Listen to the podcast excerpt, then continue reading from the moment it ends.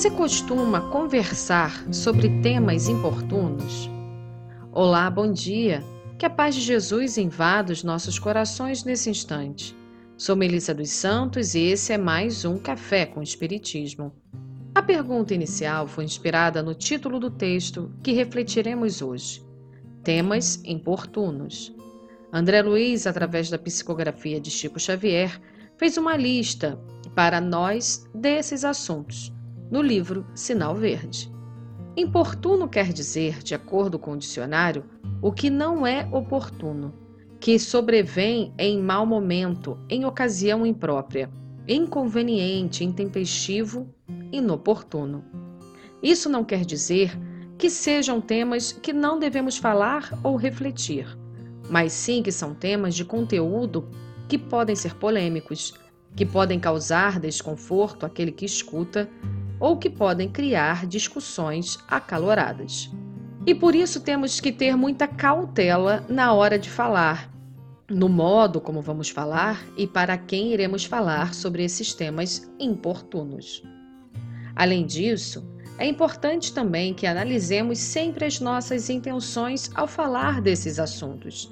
Será que estamos citando com o objetivo de crescermos através das reflexões saudáveis ou que estamos querendo alimentar o nosso orgulho, o nosso egoísmo. Em outras palavras, estamos querendo estabelecer conversas ou expor colocações em busca de um interesse coletivo ou de um esclarecimento devido respeitando a posição do outro, principalmente quando contrária à nossa, ou estamos apenas querendo forçar no próximo o nosso ponto de vista Estamos querendo repetir frases que só estimulam a vingança, a violência e o desamor? Ou estamos desrespeitando o outro com as nossas colocações? Em cima disso, vamos aos temas importunos que André Luiz vai nos alertar. Vamos citar fazendo algumas pausas. Começaremos com os cinco primeiros. Abre aspas. Doenças, crimes, intrigas, crítica, sarcasmo. Fecha aspas. Interessante, André Luiz, começar por eles, principalmente por doenças. Passamos recentemente pela experiência da Covid em nossas vidas. A doença ainda não foi embora e vira e mexe aumentam o número de casos. A Covid nos mostrou o quanto que temos que ter cautela ao falar de doenças, principalmente quando se trata de mensagens falsas ou de desânimo. Muito se desesperançou durante a pandemia. Acho que todos nós lembramos do período em que muitas conversas, vídeos e áudios de internet só disseminavam o medo e o caos. Foram feitas até campanhas anti-vacinas que reverberam até hoje. Como em tudo na vida, temos que ter amor. E ao falar de doença, crimes, intrigas, críticas e sarcasmos, também temos que ter amor, e o amor leva à responsabilidade e à caridade. E continua André Luiz listando mais assuntos importunos. Abre aspas.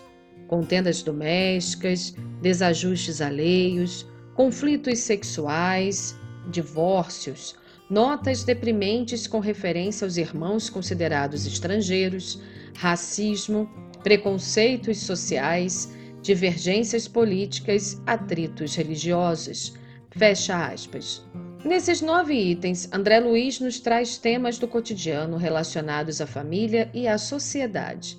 Situações em que nós podemos fazer toda a diferença se atuarmos com o coração voltado para o bem. Por exemplo, contendas domésticas, ou seja, crises familiares. Sabemos que estamos na nossa família por um motivo, ou melhor, vários motivos. Um deles é estreitar os laços. Conflitos podem existir, mas o importante é a nossa atitude perante a eles.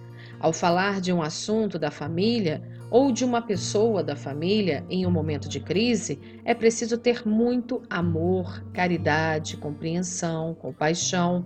E se formos nós aqueles que causou determinada situação, que tenhamos a coragem de pedir desculpas e tentar fazer o que tiver ao nosso alcance para retornar com a harmonia doméstica.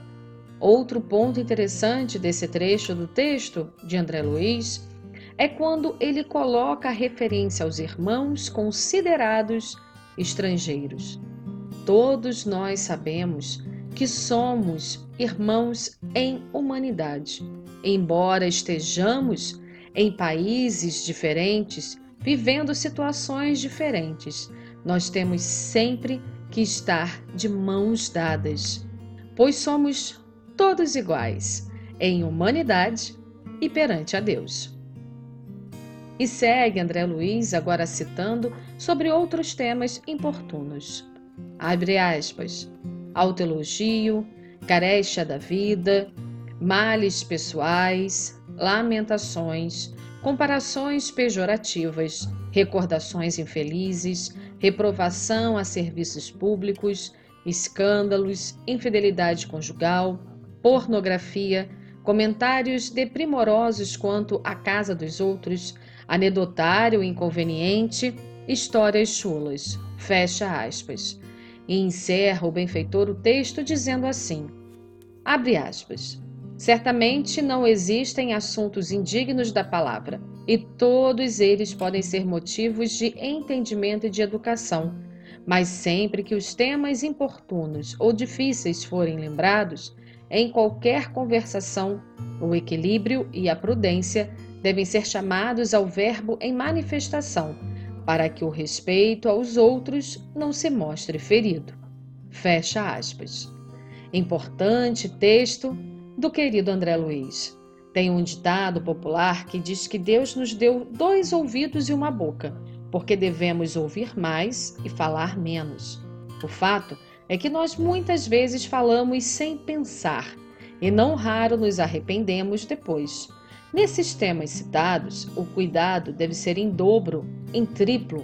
Temos que pensar bastante e sempre com o amor necessário, para não colocarmos mais lenha na fogueira.